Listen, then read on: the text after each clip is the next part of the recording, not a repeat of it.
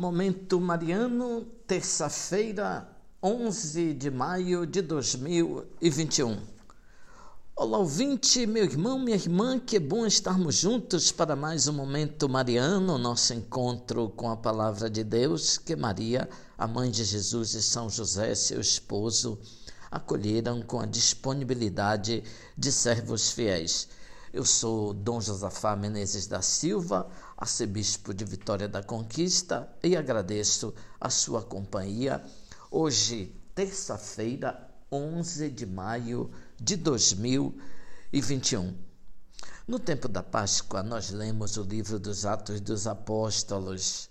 A igreja quer que tenhamos uma visão de como os primeiros seguidores de Jesus afrontaram as dificuldades da missão, contando com a assistência do Espírito Santo. Jesus ressuscitado subiu ao céu, mas os seus discípulos receberam uma força do alto, estão fortíssimos, enfrentando as piores situações da vida. Isso tudo deve ser uma lição para nós dificuldades pessoais, familiares, problemas sociais graves de saúde pública, como nós estamos vivendo nesta pandemia, todos são problemas, sem dúvida, que nós podemos viver com assistência do Espírito Santo. O Evangelho nos diz que nós temos um advogado e nós podemos contar com ele. É, o Espírito Santo de Deus. Essa história da primeira leitura de hoje é uma parábola. Atos dos Apóstolos, capítulo 16. Uma multidão de filipenses se levantou contra Paulo e Silas.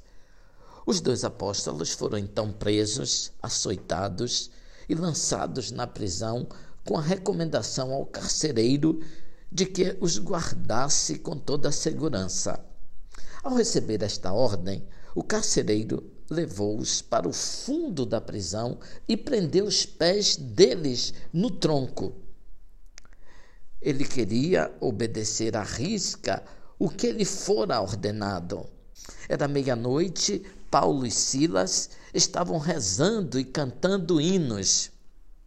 Os outros prisioneiros os escutavam. De repente, houve um terremoto tão violento que sacudiu os alicerces da prisão. Todas as portas se abriram e as correntes de todos se soltaram. Importante a notícia de que estão com os pés amarrados, mas o espírito está livre e feliz. Os dois cantam hinos e louvores na prisão e certamente isso impressionará os presos e os que ali trabalham. Paulo e Silas davam testemunho de sua fé ao carcereiro e aos prisioneiros. De repente, um terremoto e tudo se abre. Será que foi a sua fé? Certamente os prisioneiros pensaram assim. Acordou o carcereiro e viu tudo aberto. Provavelmente se lembrou da recomendação do magistrado e se desesperou.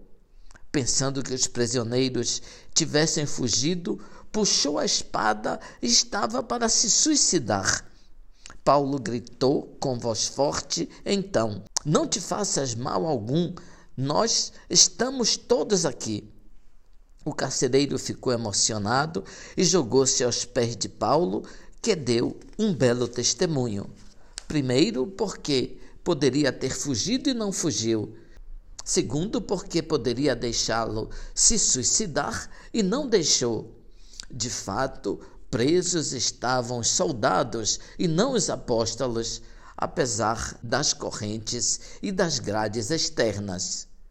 O fato que tenham pensado em se suicidar e dado tantos sintomas de fraqueza significa que estavam em condições piores que os apóstolos. A pergunta que é feita também revela essa verdade. Senhores, que devo fazer para ser salvo? Paulo e Silas recomendaram: crê no Senhor Jesus Cristo e serás salvo tu e todos de tua família. batiza a família e uma noite de potencial tragédia se transforma numa festa que celebra a novidade que invade e vivifica o ordinário de um dia qualquer. O testemunho de Paulo foi tão grande e tão forte que a palavra diz que imediatamente foi batizado junto com todos os seus familiares. Vivendo em condições precárias, com o testemunho, conseguem então os apóstolos conduzir famílias inteiras à salvação. O vinte louvado seja nosso Senhor Jesus Cristo, para sempre seja louvado.